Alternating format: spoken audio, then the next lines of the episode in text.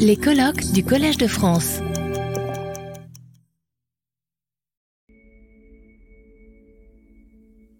Donc, euh, Edouard m'a demandé de parler paléoclimat des deux, euh, des deux zones polaires. Donc allons-y, merci beaucoup. Euh, donc là, c'est paléoclimat, le début du titre. Donc là, je vous montre juste la, la, figure classique de l'évolution de la température moyenne sur les derniers 5 millions d'années. Donc là, le temps va dans le bon sens. Là, c'est sur les derniers 5 millions d'années, et là, c'est un zoom sur les derniers 800 000 ans.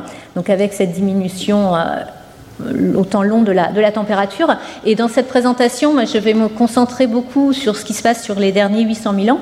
Donc, Edouard a beaucoup parlé sur ce qui se passait sur le dernier cycle climatique. Je vais aussi beaucoup reparler du dernier cycle climatique, mais je vais mettre ça dans aussi un contexte un peu plus large des derniers, euh, des derniers 800 000 ans.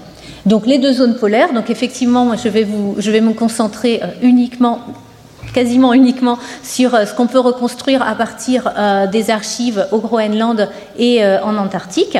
Et pour cela, donc effectivement, moi je travaille sur les carottes de glace qu'on va forer en Antarctique et, au Groenland pour reconstruire le climat.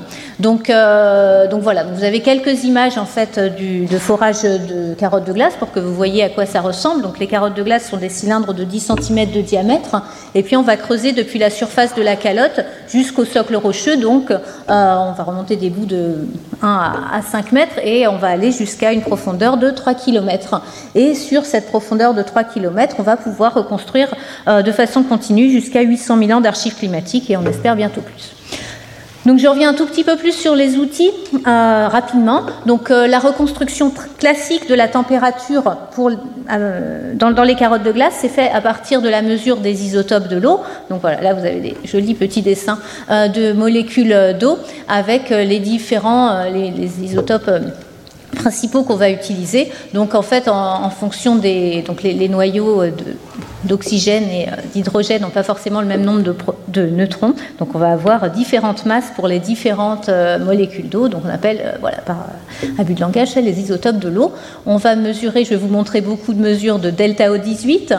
Donc le delta O18, c'est la façon de regarder la concentration de l'isotope lourd oxygène 18 sur l'oxygène léger, oxygène 16. Et juste pour l'avoir en tête, hein, donc quand le delta O18 augmente, la concentration d'oxygène 18 augmente et quand le delta O18 diminue, la concentration d'oxygène 18 sur euh, l'oxygène total ou l'oxygène 16 diminue. Donc c'est facile, c'est simple. Euh, alors comment euh, Comment cela fonctionne? Comment reconstruit-on euh, la température à partir de la mesure du delta O18, donc le delta O18 qu'on va mesurer dans la, neige, dans la glace Eh bien, euh, le lien en fait entre température et euh, composition isotopique n'est pas, pas direct en fait. En fait, pour le comprendre, il faut comprendre l'intégralité du cycle de l'eau depuis l'évaporation jusqu'à la condensation en région polaire. Donc, ce qui se passe, c'est que quand on va avoir évaporation au niveau de l'océan, donc on part d'un delta O18 de 0 pour 1000, ça va être notre référence, notre standard. On va évaporer de façon préférentielle les isotopes les plus légers, donc les, euh, les oxygènes 16 euh, et donc on va avoir un delta O18 dans la vapeur d'eau au-dessus de l'océan qui est plus faible que le delta O18 dans l'océan, puisqu'on en a laissé un peu l'océan. Et puis on va avoir un déplacement global de cette masse d'air humide vers les, euh, des basses vers les hautes latitudes, donc des régions d'évaporation vers nos régions bah, qui nous intéressent, les carottes de glace. Et euh, avec ce transport de vapeur d'eau et donc la diminution associée de température des basses vers les hautes latitudes, on va être obligé de condenser euh, de condenser de l'eau. On ne peut pas garder la même quantité d'eau euh, quand il fait très chaud, quand il fait froid dans le nuage. Donc il va pleuvoir et à chaque fois qu'il pleut, on va aussi perdre les isotopes les plus lourds. Donc là, vous voyez sur le, sur le schéma, le delta O18 de la vapeur d'eau va diminuer des basses latitudes vers les hautes latitudes. Et on arrive vers les hautes latitudes, à l'endroit où on va prendre nos carottes de glace, avec du delta O18 dans la neige qui tombe de l'ordre de moins 55 pour 1000 au centre de l'Antarctique. Donc ce qu'il faut que vous reteniez là de ce, de ce, diagramme, c'est qu'en fait, le lien qu'on va avoir entre la température et le delta O18, il est vraiment lié à euh, l'efficacité de la distillation entre les basses latitudes et les hautes latitudes. Donc, plus on va distiller, plus on va avoir de pluie ou de neige le long du trajet, plus on va diminuer notre delta O18. Et en général, cette quantité de distillation, euh, eh bien, elle va être liée au gradient de température. Plus on a un changement de température important entre les basses et les hautes latitudes, plus on va avoir une distillation importante et donc plus on va diminuer notre delta O18. Et euh, incroyable, on finit par quelque chose de totalement linéaire. Donc là, vous avez le thermomètre, une, figure du, thermomètre, du thermomètre isotopique en Antarctique et au Groenland, qui montre la relation entre le delta O18 euh, mesurée dans la neige de surface et la température de surface. Et vous voyez qu'on a quelque chose de complètement linéaire. Ça, ce sont juste des mesures. On peut faire la même chose avec des modèles. Là, ce sont des mesures. Donc là, j'ai mis euh, quelques traverses en fait qui ont été faites en Antarctique sur lesquelles on va prendre un mètre de neige de surface. On mesure la température moyenne annuelle et puis on peut placer comme ça un de ces points euh, avec le delta O18 moyen et la température moyenne et on retrouve bien ces, ces, graphes qui sont la base de ce qu'on appelle donc le thermomètre isotopique nous sert euh, à reconstruire de façon euh, semi-quantitative, hein, on va le voir euh, sur la fin de l'exposé, les variations de température en Antarctique et, au Groenland. Donc là, les premiers, un premier graphe donc assez, assez, classique. Donc vous avez ici les 800 000 ans. Alors attention, maintenant je vais prendre, comme Edouard, le temps va toujours s'écouler de la droite vers la gauche, puisque c'est comme ça qu'on fait en général en Europe. J'ai dû inverser quand même les, les, graphes des collègues américains pour pouvoir tout mettre euh, de façon cohérente dans cette présentation. Euh, et là, vous voyez, donc sur les 800 000 dernières années, on a les grands cycles glaciaires interglaciaires, donc des changements. Là, j'ai pas mis le delta O18, c'est le delta D, mais c'est la même chose pour les isotopes de l'eau. On voit des variations entre périodes glaciaires et interglaciaires, très bien enregistrées. Donc dans les isotopes de l'eau, c'est la courbe bleue, et en noir, c'est la reconstruction euh, de température qu'on peut faire à partir des isotopes de l'eau et puis des petits des petits biais qu'on peut identifier, vous voyez que c'est très très, euh, très très proche. On verra d'autres complications plus tard. Et ici, en parallèle, vous avez l'évolution du niveau des mers, reconstruite à partir des sédiments marins. Et vous voyez, au premier ordre, un très beau parallélisme sur toutes ces transitions glaciaires interglaciaires entre les changements de niveau des mers et le changement de température en Antarctique. Donc là, ça, c'était juste une figure euh, de la pour vous montrer euh, le changement euh, un peu de, la Terre entre période glaciaire et période interglaciaire. Donc les périodes glaciaires ici, la dernière période glaciaire, il y a environ 20 euh, 000 ans, et puis interglaciaire comme actuellement. Donc effectivement, pendant la dernière période glaciaire, on avait un niveau des mers plus bas, on voit 120 mètres plus bas ici, et des grosses calottes de glace au nord euh, ici de l'Amérique du Nord, Canada, et puis au niveau de la, de la Phénoscandie. Et puis là, si on regarde la position, euh, voilà, un petit, euh, petit schéma de ce qui se passe en été, on n'a plus rien. Donc voilà, il faut juste garder voilà, ça en tête pour les discussions par la suite.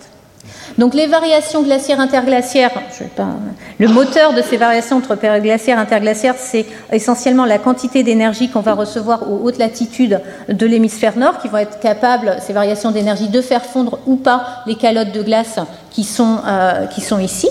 Euh, et donc, ces variations de la quantité d'énergie qu'on va recevoir aux hautes latitudes de l'hémisphère nord, ça va être piloté par les variations d'excentricité de l'orbite terrestre, de l'obliquité de l'axe de rotation de la Terre et euh, de la précession de l'axe de, de, rotation, enfin de la rotation de l'axe de rotation. Donc, à partir de ces trois paramètres orbitaux, on est capable de calculer effectivement la quantité, euh, donc l'insolation qu'on va avoir en été aux hautes latitudes de l'hémisphère nord, pour savoir si on va faire fondre ou pas notre calotte de glace. Et si on regarde ici la courbe du niveau des mers en parallèle à, cette courbe d'insolation euh, d'été, on retrouve bien que les grandes transitions glaciaires interglaciaires, marquées ici euh, avec les augmentations de niveau des mers, tombent pendant des, maxima d'insolation d'été. Alors des fois, ce sont des maxima très forts, comme vous le voyez ici, il y a environ 125 000 euh, ans, et puis quelquefois, ça correspond à des maxima très faibles, comme il y a ici euh, un peu plus, de, enfin vers 400, 430 000 ans avant aujourd'hui. Donc ça, c'est aussi quelque chose que je discuterai sur la deuxième partie de l'exposé, euh, des déglaciations qui ont lieu dans des contextes orbitaux très différents, mais on a quand même des déglaciations. Hein? Euh, le deuxième euh, forçage important, qui est plus un forçage interne, mais Frédéric en parlera plus euh, dans la prochaine présentation, c'est aussi les variations de concentration en gaz à effet de serre, notamment le dioxyde de carbone, pendant, ces, pendant ces cycles glaciaires interglaciaires.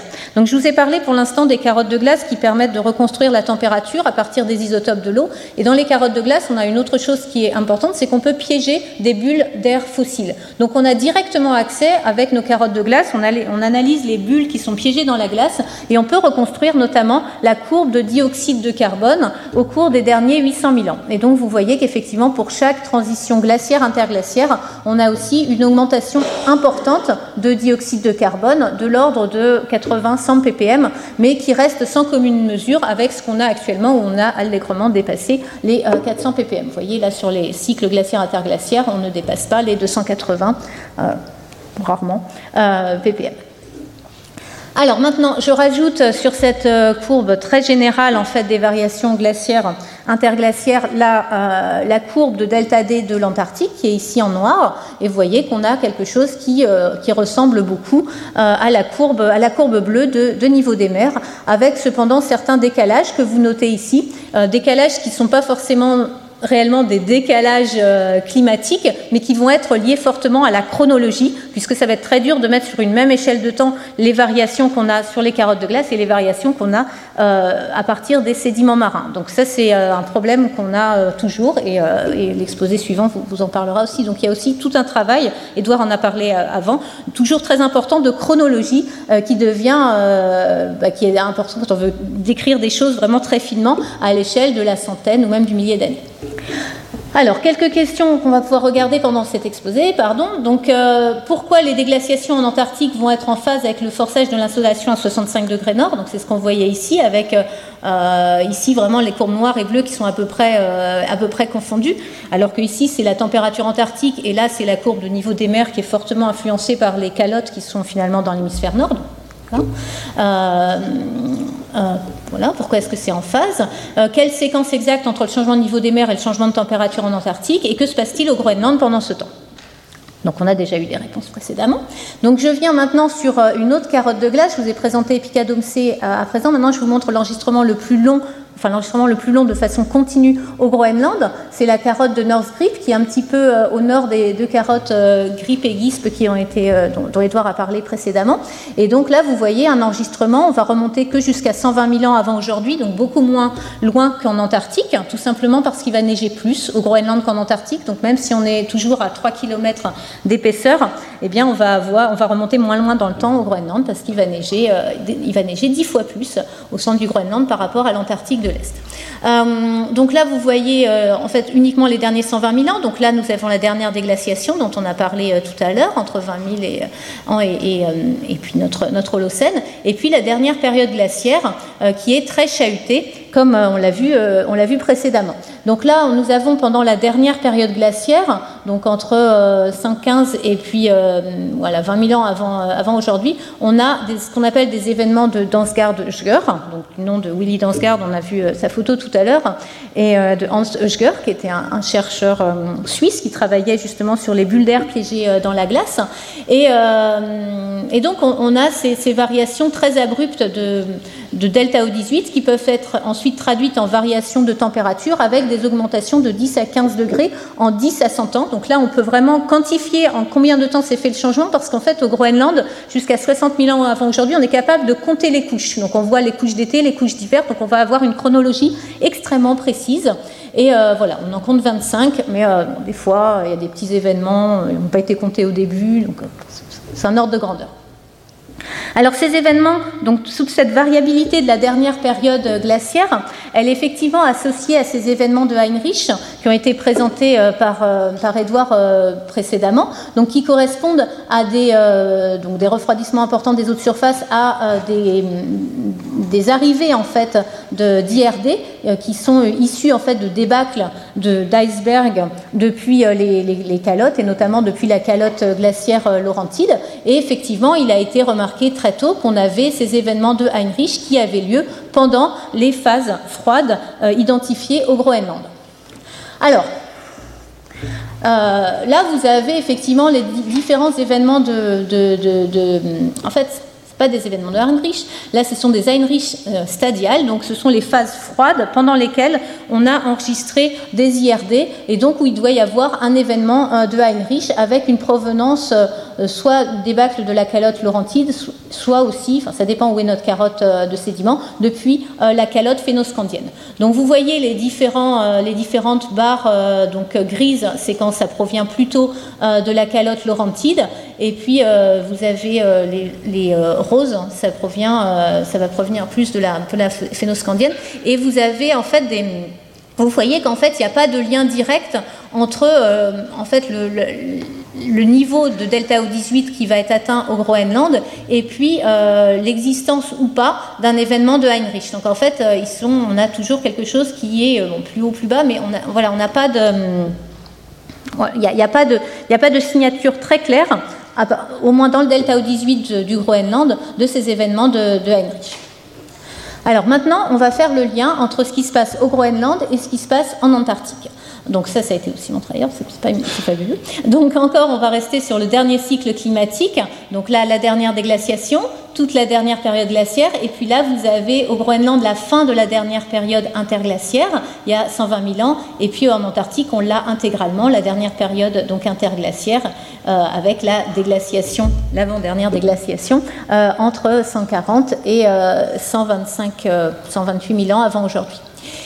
Et euh, donc on voit effectivement que pour chaque événement de Dansgaroshger, noté, noté, ici, on a un équivalent en Antarctique qui euh, l'Antarctique à isotopique maximum, avec la même numérotation. Donc quand on a l'événement de Dansgaroshger 4, donc ils sont numérotés du plus récent au plus ancien, on va noter l'événement Antarctique à isotopique maximum 4 aussi. Et donc on a le même, toute, la, toute la bonne correspondance entre ces différents événements. Donc euh, effectivement, si on regarde cette bascule bipolaire, on peut faire, on peut faire, euh, on peut mettre ensemble les enregistrements des différentes, euh, des différentes carottes de glace et regarder le changement entre ce qui se passe au Groenland et ce qui se passe en Antarctique.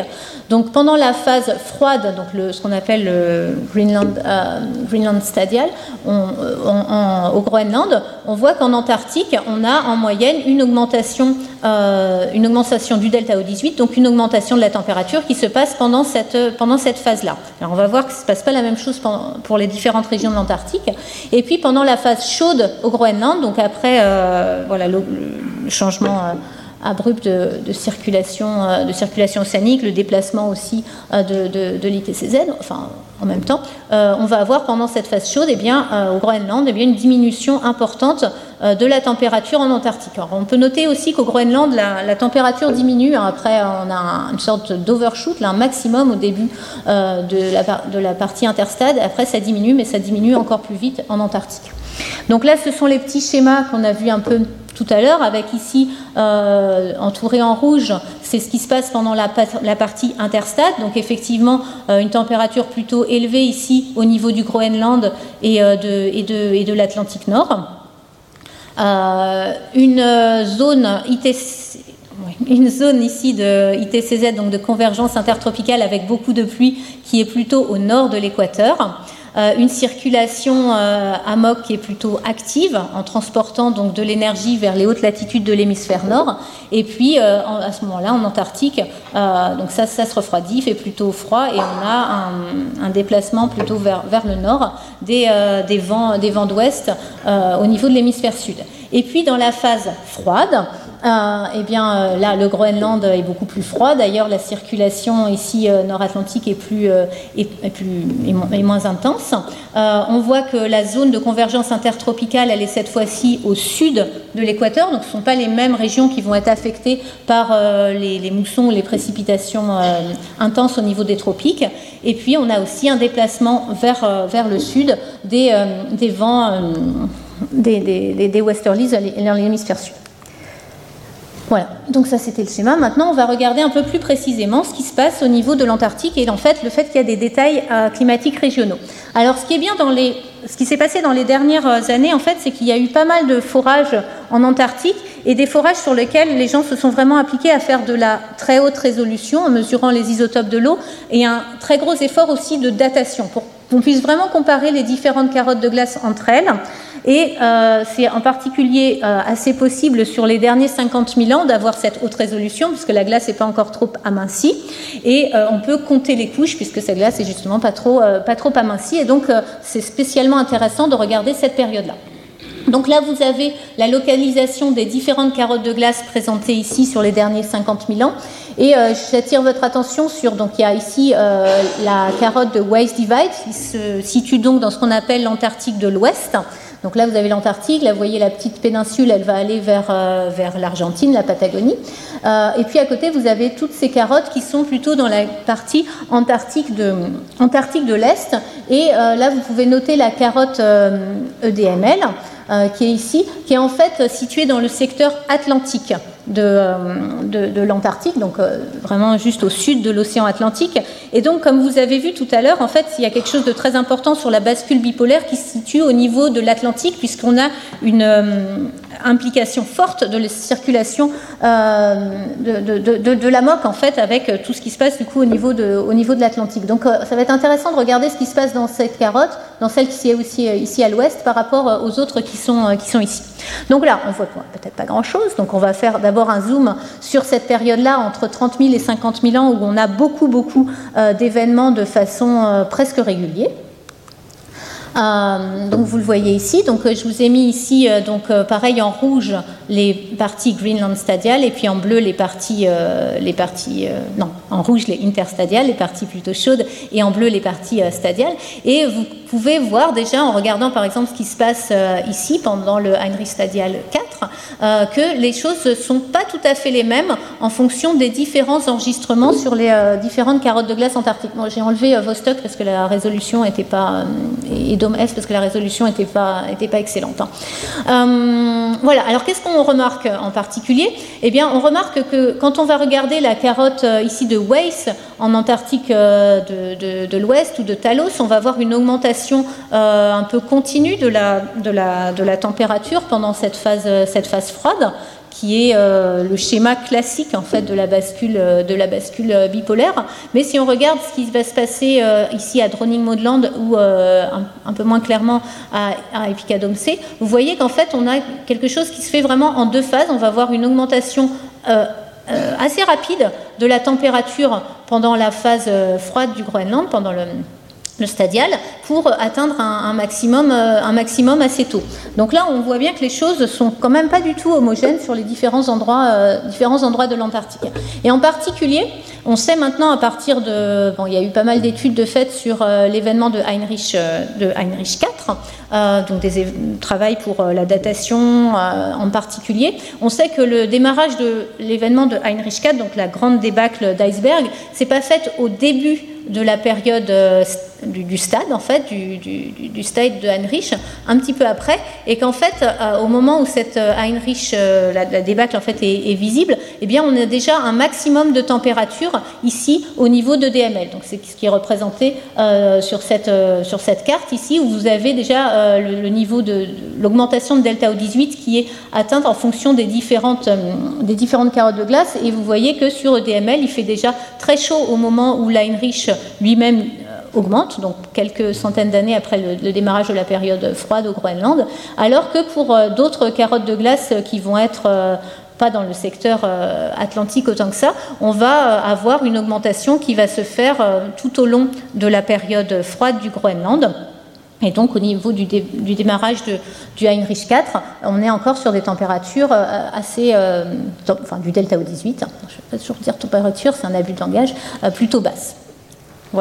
Et puis on peut voir aussi euh, là sur euh, la carotte de, de C, donc en Antarctique, sur cette Heinrich 4, on a en fait une augmentation rapide et puis après on continue à augmenter aussi le delta O18 mais de façon euh, moins forte. Donc on voit que finalement il y a vraiment cette variabilité régionale qui est importante à prendre en compte pendant ces événements millénaires. Donc la bascule bipolaire. Ah, il y a eu un problème avec mes, La bascule bipolaire n'est pas si simple que ce qui a été présenté sur le, euh, sur, sur, le modèle de Stoker et Johnson qui avait, été, qui avait été présenté initialement, ce qui est normal. Autre chose qui fait les choses un peu plus compliquées, je suis désolée, là, les, flèches euh, ne sont pas bonnes. Euh, là, je vous présente ici les résultats d'une compilation qui a été faite dans ce papier-là de, de, Waste Divide Member, donc du groupe américain. Et ils ont trouvé aussi quelque chose qui faisait la, bascule bipolaire un peu plus compliquée que ce que je vous ai présenté dans le schéma initial. Ils ont trouvé en particulier que l'augmentation de, température au niveau de la carotte WACE, donc c'est la courbe violette ici, euh, dans l'Antarctique de l'Ouest, en fait, euh, on n'avait pas le maximum de température en Antarctique qui était concomitant avec l'augmentation abrupte euh, de température au Groenland comme on semble le voir ici. En fait, on, va, on, va, avoir une sorte de plateau, et c'est seulement 200 ans après, euh, après avoir atteint le maximum de température au Groenland qu'on va amorcer la descente de la température ou du delta O18 euh, en Antarctique. Et ça, en fait, euh, c'est une compilation qui a été faite sur tous les événements de Dansgaard-Röschger des, derniers, des derniers 60 000 ans. Et c'est relativement, voilà, relativement robuste. Donc là, il semble qu'on ait un effet de, temps de retard, en fait. Donc on, enregistre bien ici le, redémarrage euh, d'une période chaude, avec euh, sans doute associé donc à ce changement, de, ce changement de la MOC, exactement en phase avec le changement de position de l'ITCZ, puisque ça, c'est des choses qu'on enregistre directement dans les carottes de glace à partir du méthane, je vous le montrerai tout à l'heure. Et puis la réponse antarctique, en, en, particulier ici sur l'Antarctique de l'Ouest, qui est un peu décalé de 200 ans, donc comme si on avait peut-être aussi un peu un temps de, un temps de réponse ici au niveau de, l'océan euh, global ou de l'océan sud, qui fait que l'Antarctique va répondre un petit peu plus tard. Alors maintenant, je vais me concentrer sur la dernière euh, déglaciation. Donc euh, voilà la dernière déglaciation. Donc là j'ai repris seulement trois carottes de glace, donc WACE dans la partie ouest, EDML sur la partie atlantique, et puis Epicadome C plus vers la partie océan Indien. Et euh, donc là, euh, voilà, on a les derniers 30 000 ans, le Groenland, et puis on est, euh, on est très bien daté, on peut vraiment comparer directement toutes ces carottes de glace. Alors on observe deux choses sur la dernière déglaciation. D'abord, en regardant en particulier l'évolution en Antarctique, d'abord une augmentation plutôt à grande échelle lente, donc qu'on appelle variabilité orbitale, entre voilà, 18 000 ans avant aujourd'hui euh, et puis, euh, voilà, un peu, plus de 10 000 ans avant aujourd'hui sur les carottes antarctiques de l'Est. Euh, ça démarre un peu plus tôt en Antarctique de l'Ouest, on va pouvoir discuter ça.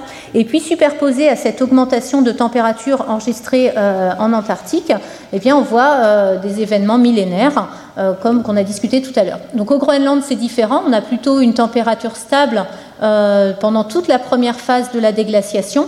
Et c'est seulement ici, donc euh, un peu plus de 14 000 ans avant aujourd'hui, qu'on a le déclenchement du Bolling à l'Erode, euh, qui arrive au moment où finalement on a le démarrage de l'Antarctique col reversal, donc un refroidissement ici euh, en, Antarctique. Donc on voit que superposé à cette variation lente de la déglaciation, qui est euh, liée en fait au forçage, orbital, on a un événement, un peu un accident lié à la bascule, bipolaire, donc une sorte, donc un événement de, de Dansk-Röschger associé donc à un AIM, hein, un AIM ici.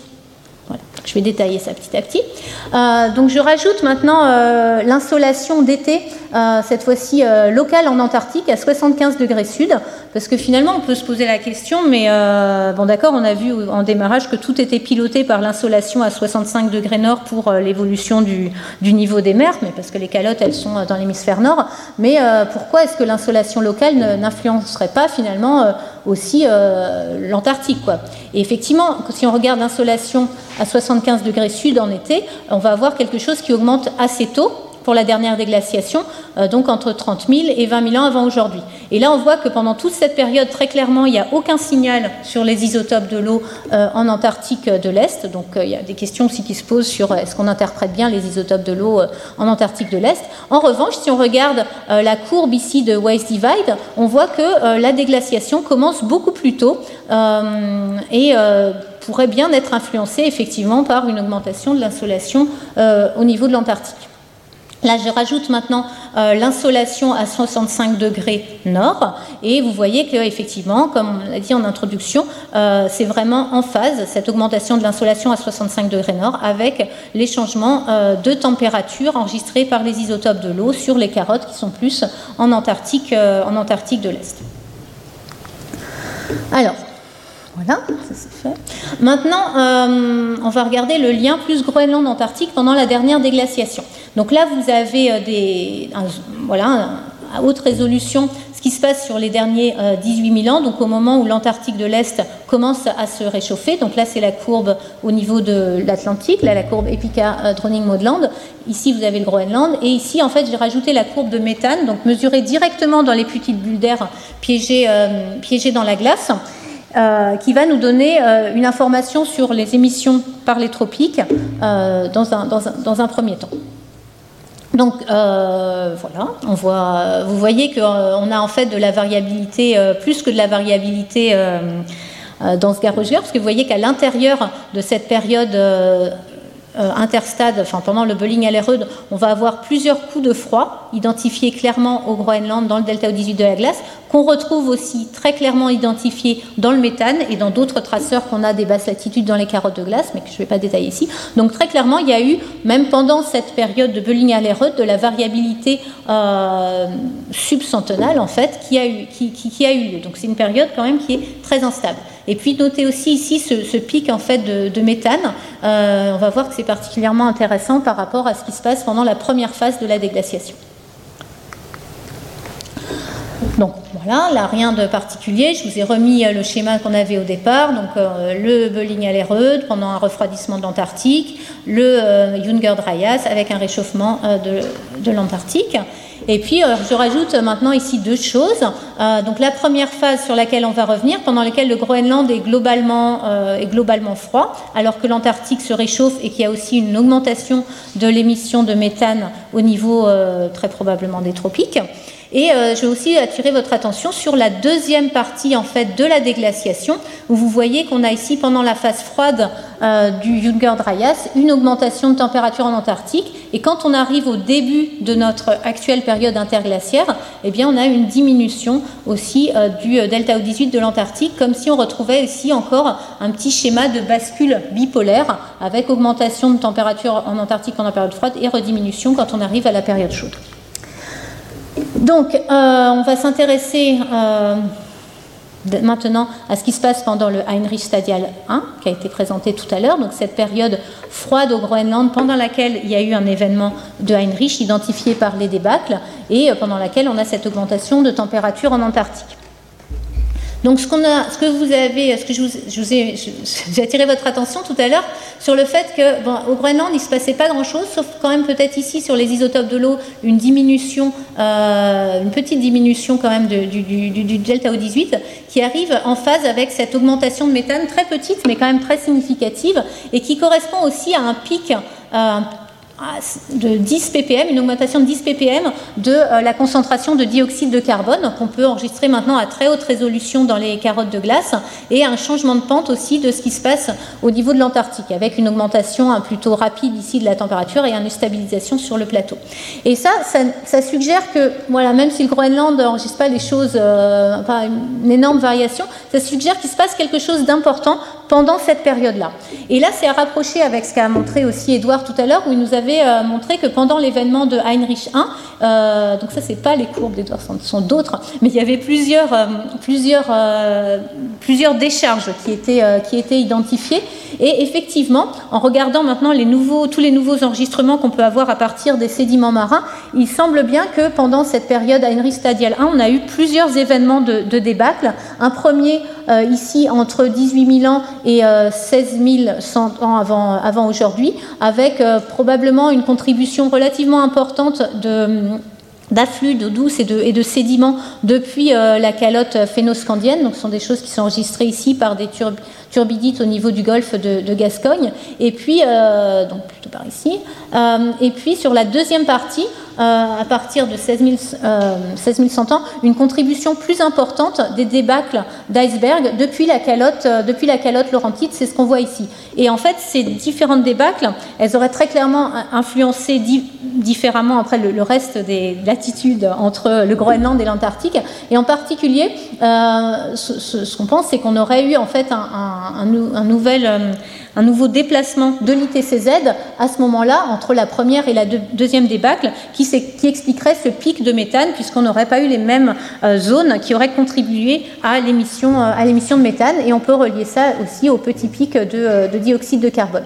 Donc, juste pour vous dire, maintenant, il y a beaucoup de travail qui est fait pour aller vers la très haute résolution euh, sur le dioxyde de carbone, sur le méthane, et on est en train de retrouver euh, ces, ces, événements abrupts en fait pendant à peu près tous les gros événements de, Heinrich, ce qui permet vraiment de faire le lien entre ce qui se passe au niveau des carottes de glace, ce qui se passe au niveau des sédiments océaniques, et ce qui se passe aussi de, façon globale avec les, les, les, gaz à effet de serre que sont le dioxyde de carbone et le méthane. Donc c'est des choses qui sont vraiment en train de se développer, et là on apprend beaucoup de choses sur les structures très fines à l'échelle voilà, de, la dizaine, centaine, centaine d'années.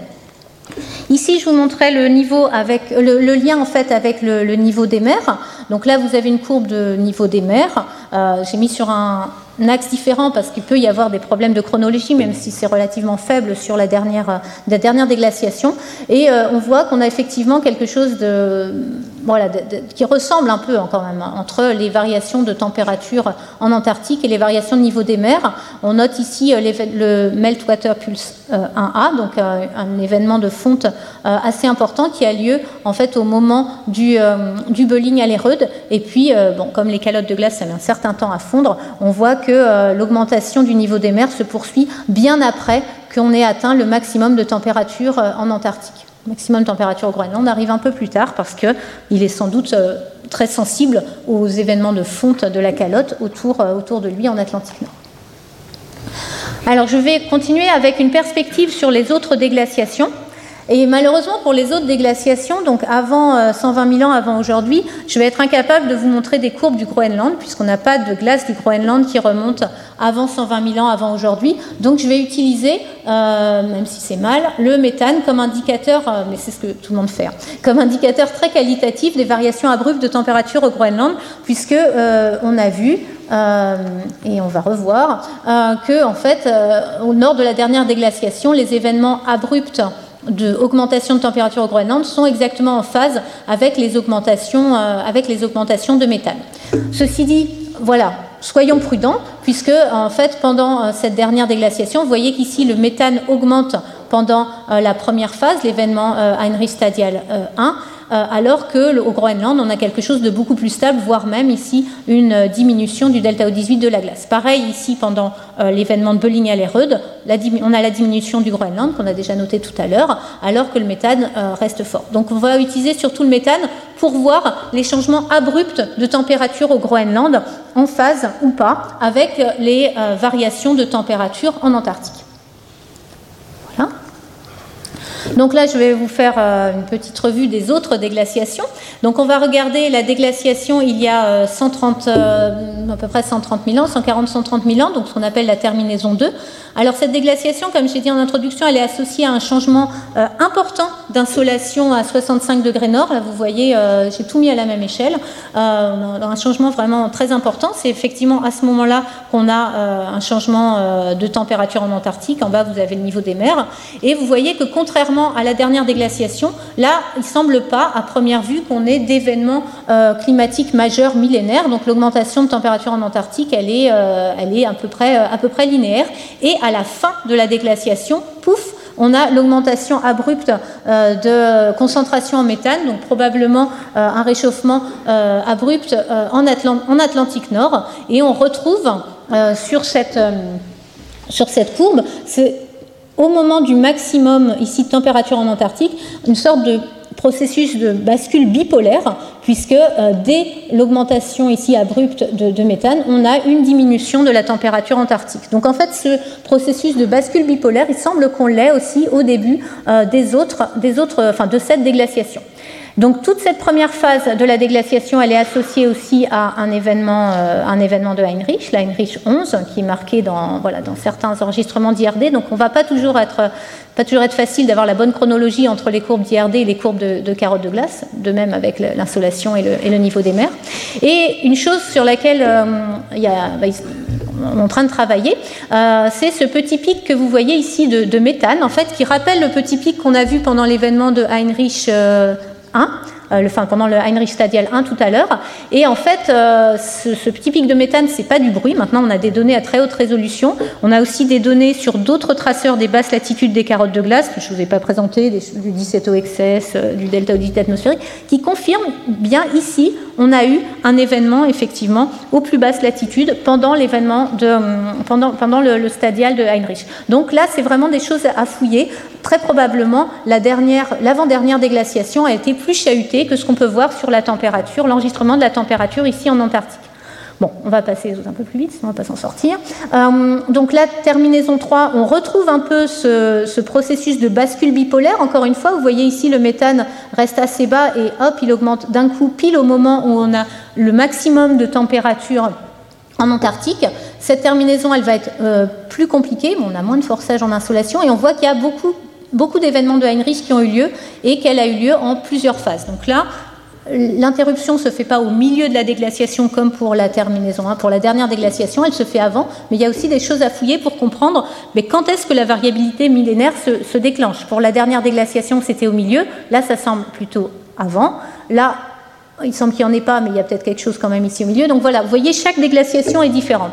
La terminaison 4, parfait, on retrouve encore cette ce phénomène de bascule bipolaire, donc ce maximum euh, isotopique en Antarctique au début de l'interglaciaire, mais c'est quelque chose qu'on ne va pas retrouver sur toutes les déglaciations. Donc là, je remonte encore plus loin dans le temps.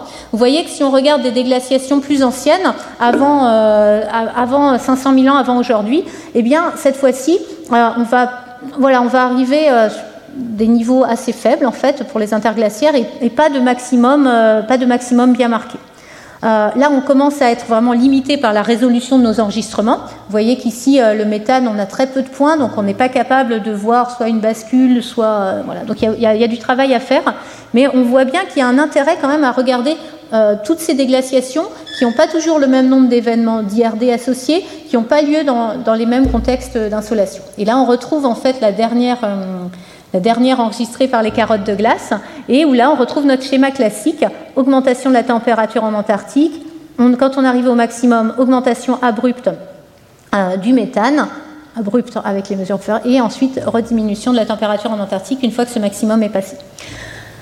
Voilà, alors pour terminer, euh, je voulais donner en fait euh, quelques limites aux interprétations des isotopes de l'eau que j'ai euh, présentés jusqu'à présent, puisque c'est quelque chose qu'on fait beaucoup au laboratoire. Donc euh, là, on a regardé à chaque fois, on a dit les isotopes de l'eau, c'est la c'est la température. Bon, en fait, il y a plein d'autres effets de saisonnalité, de source des précipitations, d'altitude, de post-déposition qui peuvent altérer le lien entre variation de la composition isotopique de l'eau, de la glace et température.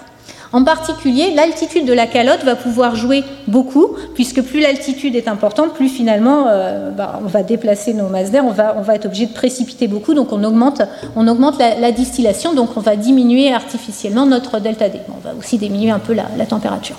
Là, vous avez euh, l'enregistrement de deux carottes euh, de glace qui ont été prises vraiment au niveau de la, de la péninsule, enfin trois d'ailleurs, James Ross Island ici en noir, et puis et puis Berkner Island et Fletcher euh, Promontory euh, ici. Donc, ce sont des forages qui ont été faits, euh, en fait, des collaborations avec, entre les, Anglais du British Antarctic Survey et puis les, foreurs français. On a fait des analyses.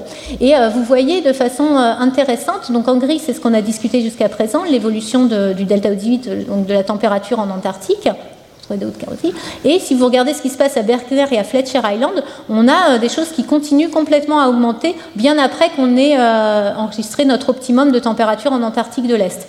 Et en fait, ces augmentations importantes de delta, de delta, de delta D en fait, sont vraiment liées à des, à des changements d'altitude de la calotte. Donc en fait, une diminution d'altitude de la calotte euh, à, ces moments-là. Donc c'est ce que vous voyez ici. Donc avec un maximum d'altitude au niveau de Berkner Island autour du dernier euh, maximum glaciaire à 20 000 ans. Donc et puis euh, on peut calculer à partir de ces différences d'isotopes de l'eau la diminution importante de la calotte, donc plusieurs centaines de mètres d'épaisseur, qui est perdue pendant la dernière déglaciation. Donc les isotopes de l'eau, ça peut aussi nous servir à ça, pour documenter euh, l'évolution euh, d'altitude de la calotte au niveau de, l'Antarctique. Euh, J'ai presque fini. Une dernière chose, donc les isotopes de l'eau, on a vu que c'est compliqué, donc on développe aussi d'autres méthodes qui permettent de reconstruire euh, la température dans, les carottes de glace, en particulier parce qu'on sait qu'au Groenland, c'est vraiment, euh, pas bon au premier ordre d'utiliser les isotopes de l'eau. Et pour ça, on va utiliser les isotopes euh, de l'azote et de l'argon. Euh, dans les bulles d'air qui sont piégées dans la glace. Donc là, vous avez un schéma des euh, premières dizaines de mètres en surface de la calotte de glace. Donc en haut, on a de la neige, qui est euh, de la neige poreuse, dans laquelle l'air circule librement. Et puis, cette neige se densifie plus on va en profondeur, sous l'effet de son propre poids. Et quand on arrive à 70 ou 120 mètres, en fonction des sites, on a atteint la densité de la glace, et donc on va piéger des petites bulles d'air. D'air, donc on mesure euh, les isotopes de l'azote et de l'argon, et tout simplement ce dont il faut se souvenir, euh, c'est euh, plus on va, que quand on va avoir un gradient de température dans notre neige, dans notre neige de surface, on va avoir les isotopes les plus lourds qui vont migrer vers la partie froide. Donc, quand on va avoir un réchauffement en surface, par exemple pendant un événement de Dansgaard-Oshger, quand on passe d'une phase froide à une phase chaude de façon très rapide, par exemple en 10 ans au Groenland, on va avoir notre notre colonne euh, de neige avec euh, il fait encore froid en haut alors qu'il fait chaud il fait encore froid en bas alors qu'il fait chaud en haut parce que ça s'est euh, réchauffé très vite. Et on va avoir nos isotopes les plus lourds qui vont aller vers la partie froide. Donc on va avoir un pic de delta N15 et, et d'argon 40 et pareil quand on va avoir un refroidissement abrupt en surface, ça va être l'inverse. Donc on va avoir euh, plutôt un creux de delta N15 et de delta argon 40. Donc on retrouve, euh, regardons directement les résultats sur les carottes ici du, Groenland. Donc en bas, vous retrouvez euh, les courbes un peu qu'on a vues voilà, tout au long de cette présentation. Euh, l'événement de hum, donc la, partie euh, Heinrich Stadial avec un Groenland froid, euh, le Bölling le Younger Dryas, et ici vous avez les courbes de delta N15 qui montrent bien un pic qui indique le réchauffement abrupt, et ici un creux quand on a le refroidissement abrupt. Et ce qui est bien avec ces courbes de delta N15, c'est qu'on va pouvoir les utiliser, c'est directement relié à la température de surface au Groenland. Donc il n'y a pas toute l'histoire du cycle euh, hydrologique, et donc on va pouvoir avoir des reconstructions vraiment quantitatives de température. Donc c'est avec ces reconstructions vraiment quantitatives de température qu'on peut voir qu'il a fait de, quand même de façon... Globalement, il a fait froid de façon un peu continue hein, pendant, pendant la période Heinrich Stadial 1, pendant, pour les différentes carottes de glace. Il y en a qui se réchauffent un peu, il y en a qui se refroidissent un peu, mais il n'y a pas de choses très marquées. Et en tout cas, on ne voit pas euh, d'événement abrupt de delta N15 euh, au début euh, de l'événement de, Heinrich, ni au milieu non plus à l'événement 16.1. 16, Et ça, c'était confirmé, je suis parmi les, dernières données, mais par un papier qui est sorti là en, début, début 2023, papier de Martin et, et qui était cité plus haut. Alors, on a aussi des débats sur la reconstruction de la température en Antarctique lors de la dernière déglaciation. Donc, c'est un papier qui est sorti récemment par euh, l'équipe de, de Christo où ils ont développé euh, des, façons alternatives de reconstruire la température en Antarctique en se basant directement par des mesures de température dans le trou de forage qui doit être ensuite associé à une méthode d'inversion assez lourde, et euh, des sorties de modèles et euh, différentes euh, autres choses. Et en fait, le, résultat de, cette étude est quand même assez, assez surprenant, pose beaucoup de questions. En particulier, ils ont trouvé que, contrairement à ce que disaient les isotopes de l'eau, avec un changement de température entre le dernier maximum glaciaire et l'actuel sur les carottes de, sur la carotte d'Epicadome C de plutôt 8 8 degrés, eux, ils trouvent quelque chose de beaucoup plus faible, donc plutôt de l'ordre de 4 degrés. Donc ça pose vraiment des questions, en fait, même bah, sur l'Antarctique, mais aussi sur notre compréhension globale du changement de température depuis le dernier maximum glaciaire. C'est quand même des changements, euh, c'est quand même, euh, ça, pose beaucoup de questions. Donc c'est des choses qu'il faut euh, qu'il faut continuer à explorer. Donc là, je vous ai mis d'ailleurs une figure issue de ce papier où on retrouve toutes les déglaciations sur les différentes carottes de glace bien exploitées jusqu'à présent, on a beaucoup de données euh, des isotopes de l'eau, de la température dans le trou de forage, du CO2, etc., avec les, euh, les, températures suggérées par cette, euh, par cette nouvelle méthode qui remettent vraiment en question l'utilisation des isotopes de l'eau, mais qui posent aussi beaucoup de questions sur... voilà, ça, pose beaucoup de questions. Si on change d'un facteur 2, le changement de température entre le dernier maximum et l'actuel euh, en Antarctique, ça pose, euh, ça pose des défis aux modélisateurs aussi, ça pose euh, des questions sur aussi l'amplification polaire ou pas, parce qu'on a toujours pensé qu'au niveau des pôles, on avait des changements de température qui étaient plus marqués qu'aux basses latitudes. Ça, ça pose beaucoup de questions en général au niveau de notre compréhension du système climatique. Je vais faire comme Edouard, je vais laisser la conclusion euh, affichée et voilà. Merci.